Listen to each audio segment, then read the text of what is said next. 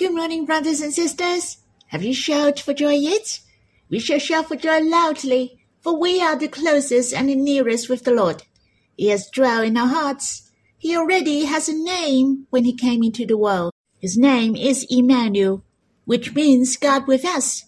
We may not know how to read, or don't know how to sing the hymn or read the Bible. I can still enjoy the Lord very much. What I need most is the presence of the Lord and his closeness with me. And his name is a promise that he is with me. It is much better now. He is dwelling in my hearts to be united with me, and this is the greatest blessing.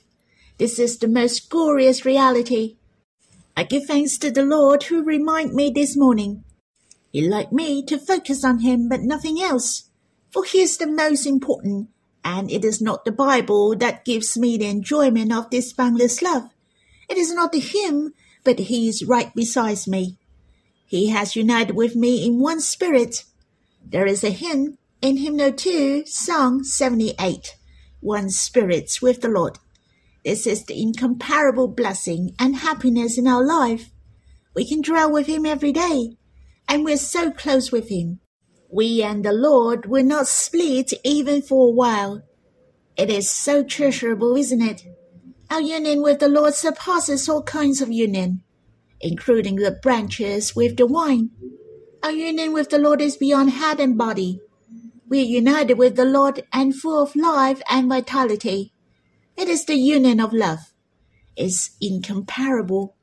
Hence, I hope when you draw near to the Lord, not to focus on what hymn you will sing and what verse you will read, but focus on the Lord is with you at this moment is loving you deeply. You shall enjoy his name. His name is Emmanuel. Let us sing this hymn in Hymnal 2, Song 78, One Spirit with the Lord. Deeper union than the branches with the wine. Deepest union beyond her body time. One in spirit, no hindrances we draw nigh.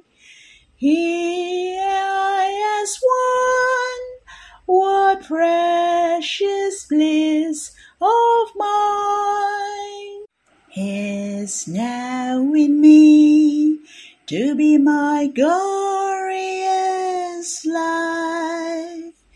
Day and night supplies my every need inside. He is my drive, nourishes, transform and guides. Through me his light, glory and love to shine. I hope you have time to quiet yourself and respond to Him, or you can sing another hymn to worship the Lord. Let's have some time to draw near the Lord face to face. You can stop the recording and we'll read the Bible when you're done. May the Lord bless you. Brothers and sisters, we'll read Psalm 119, verse 129 to 144, which is the 17th and the 18th sessions. Your testimonies are wonderful. Therefore my soul keeps them. The unfolding of your words give light. It imparts understanding to the simple. I open my mouth and pant. Because I long for your commandments. Turn to me and be gracious to me, as is your way with those who love your name. Keep steady my steps according to your promise, and let no iniquity get dominion over me. Redeem me from man's oppression, that I may keep your precepts. Make your face shine upon your servant, and teach me your statutes. My eyes shed streams of tears, because people do not keep your law. Righteous are you, O Lord, and right are your rules. You have appointed your testimonies in righteousness and in all faithfulness.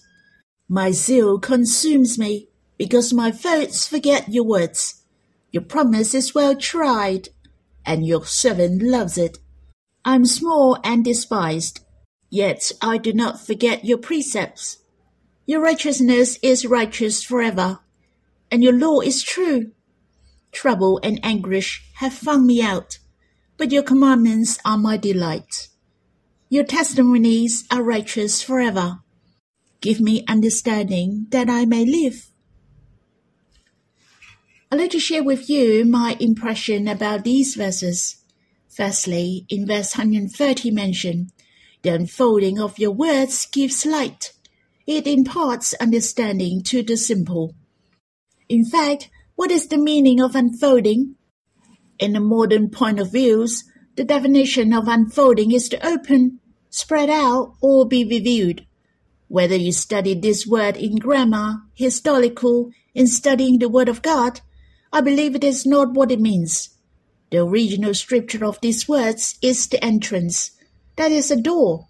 When the door of the Word of God is opened, then it shines. Since this is telling us one thing that God values man to enter, to enjoy experience the Word of God more than studying them. Hence, it is described as the entrance. God opened His words and we have the light. But what does God want? He likes us to enter into His words, to enjoy and experience the wonders of His words. This is the light that people need to light up their lives, to understand God and know His will. It imparts understanding to the simple. That means to make those who are stupid and without wisdom, so they could know and understand.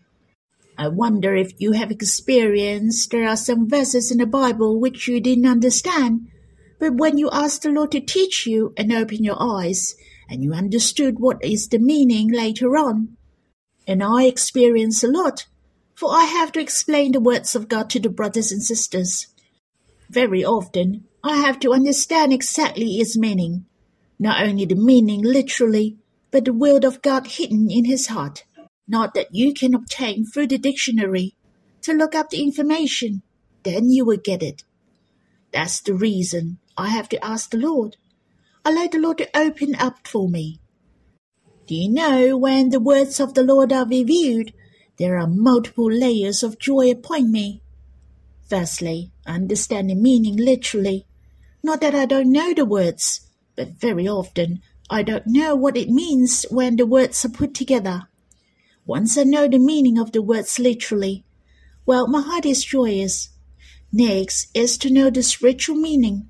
Not only it has a superficial meaning, but there is a deeper layer to speak of some spiritual meaning, such as loyalty. It likes us to be holy, to love one another, etc. You are more joyous when you can see deeper. The third layer is to see the love of God through His words. For instance, when we read the truth about the sacrifice which they offered the oxen and the sheep. But if we understand it was the love of God to us, the Lord Jesus nailed it on the cross for us. He sacrificed himself for us. Hence, when you and I read the Bible and understand the love of God from his words, then you are on the right track. For the heart of God to us is manifest through his love. What he likes to express to us most definitely is his love to us. This is the third level.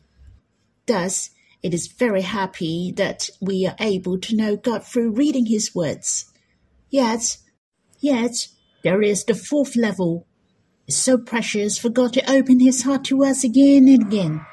When we read the Bible and his words, not only we see the love of God, but we can see the love of God upon each and every one of us. Simply speaking, we can see the personal love of God to us.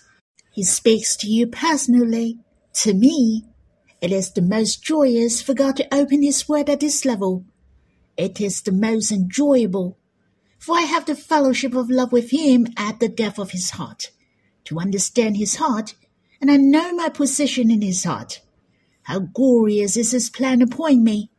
Even if you know all the knowledge in the Bible, even if you could recite the Bible back to front, It is incomparable to have the deepest personal love relationship with the Lord. Brothers and sisters, this love letter, the Bible, is written for every one of us, not just to those who interpret the Bible. It is written for you and me. Hence, we shall understand what God likes to speak to us. I can bear witness for the Word of God. I can bear witness for the Bible. Truly, I cannot make it this far without God. The other verse which I like to share is verse 141. I'm small and despised, yet I do not forget your precepts. I'm very related to this verse, for I found myself tiny and I was despised. Yet the psalmist didn't mind at all, but one thing he valued in, which was the words of God. I felt the psalmist found his value in the words of God. People regard him lower than them. He was despised, yet he was precious in God. He found his value in God. He was treasured and honored before God. Therefore, I know every one of us find our own value in the words of God. So we will love ourselves more, and we know how to appreciate ourselves. Truly, this was also my experience. My sense of self worth used to be very low, for I had polio. I have shared with you before. Before I believed the Lord, I felt inferior. I dare not wear shorts. I dare not run. Truly, I'm more happy after my conversion. Yet I still have the shadow in my heart which is lingering inside me. And you understood the man who was born blind in chapter 8 in the Gospel according to John. In fact, it was for the glory of God. Then my heart was released, and I'm happy to accept the way I am. And I know better God has a special intention for me. The words of God are very crucial and precious. Though it is such a large book, and it has written a lot of things, it proclaimed God is devoted to entering to the needs of man. There are many different stories and experience. In fact, it is telling us that God longs to draw near to us. God tells us who we are in His sight, how much He treasures us. The words of God teach us the will of God, so we know how valuable we are. Our value shouldn't be determined by this society or by other people, but by God only. How precious! The words of God tells us His acceptance, and His acceptance tells us our value. The more you accept it, the more your sense of self-worth will be, right? If men reject you, they don't like you, then your sense of self-worth is low. But what does the Bible say? To what extent is man accepted before God? How precious! When the prodigal son returned home, it was the father who ran to him and embraced him, kissed him with many kisses, and slaughtered a calf to celebrate. The father gave him a ring and put on his best robe. He was accepted as such. In addition, the Bible said, God keeps us as the apple of his eye, and God even numbered our hair. You see how high is your value? Every one of us is extremely precious in the eyes of God. I hope you and I do not forget the precepts. His words were like the psalmist no matter how insufficient we are. Our worth has never diminished before God. Even though our bodies are weak and old, God still accepts us fully. On the other hand, no matter what good condition we have, no matter how big our contributions or achievements are, it will not increase your value before God. For whether you in lack or you have more than enough, the love and acceptance of God to you is the most perfect since the beginning. So if you have low self-esteem, you are despised by others, you may doubt yourself. I hope you will not forget the words of God. God loves you with the everlasting love, and He accepts you always. Thus, my value is made known to me through the words, and the acceptance of God is high indeed. None of us is tiny, but we are the dear child of God. On the other hand, the purpose in our life also shows us our great worth. Do you remember I mentioned that the man was born blind in the Gospel according to John chapter 8? I understood the special intention of God upon him through the verse, so he could glorify God. Hence, there was a purpose for his blindness. Seemed God had explained the shadow and the sorrow in my heart when these words opened to me. Not only I don't mind that I had polio, I'm happy to share with others, to bear witness for God and to glorify Him. Therefore, the words of God make the things which I encounter in my life meaningful. Not only do I know all the things from God are out of His love, and my experience in life is connected with eternity and His will. Just like I became a teacher after my graduation. Of course, I could take it as a job to be the breadwinner for my family, but I like to be a teacher in order I could preach the gospel and glorify God. I can bear witness for God. I like to bring my students to God. I give thanks to the Lord that I could share my testimony to more than hundred of students each year and share to them the love of the Lord Jesus. Once you know what you have done is so meaningful, then you know how valuable you are. The words of God establish our life. He has entrusted to us the most glorious task which we shall accomplish with him, and it is the greatest blessing to mankind and the whole universe. That's also the satisfaction and happiness of God. Since our life is so meaningful on earth, so we know our values are not simple at all. Brothers and sisters, let's think. If there are no words of God, how are we supposed to know how delightful and how priceless we are in His heart? If there is no words of God, how we can know what God likes is a home? That we have a share and build it with Him and fulfill His love dream. And know that our lives are so significant and priceless. Brothers and sisters, in case you feel that you are tiny and despised, if your self-image and self-worth are low, brothers and sisters, you should go and read the Bible. Do not forget the words of God. Take a look at the precious truths in the Bible. Only the Bible is able to show you the real self and enhance our value. Once we understand the Bible, then we know the heart of God to us. I encourage you to read the Bible day by day. You should read the Bible more. In fact, there are millions of people in the world who are reading the words of God every day. Many of them are Christians who are knowledgeable they're the scholars who study the Bible.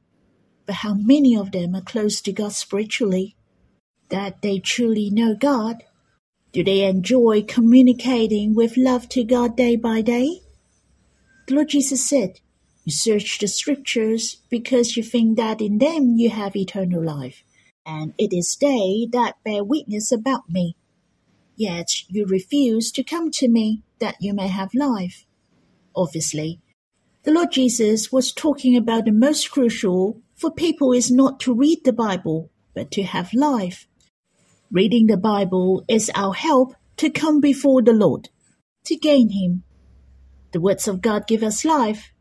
We can dwell with the Lord. Lastly, I'd like to conclude with verse 144. The psalmist asked God, Give me understanding that I may live. He liked to truly understand the words of God then he would live. In other words, anyone who has no understanding and does not truly know God's word like a dead person. Hence, the word of God makes our spirits live. Don't just have the knowledge, but with the content as well. The greatest purpose of truth. The greatest purpose of God's words help us to dwell with God and to enjoy His love. That's all for my sharing. I hope you have time to quiet yourself and draw near to the Lord personally. Give Him time to speak to you. He speaks to you, and your heart will leave. Then you will treasure yourself more and know how to appreciate yourself. May the Lord bless you.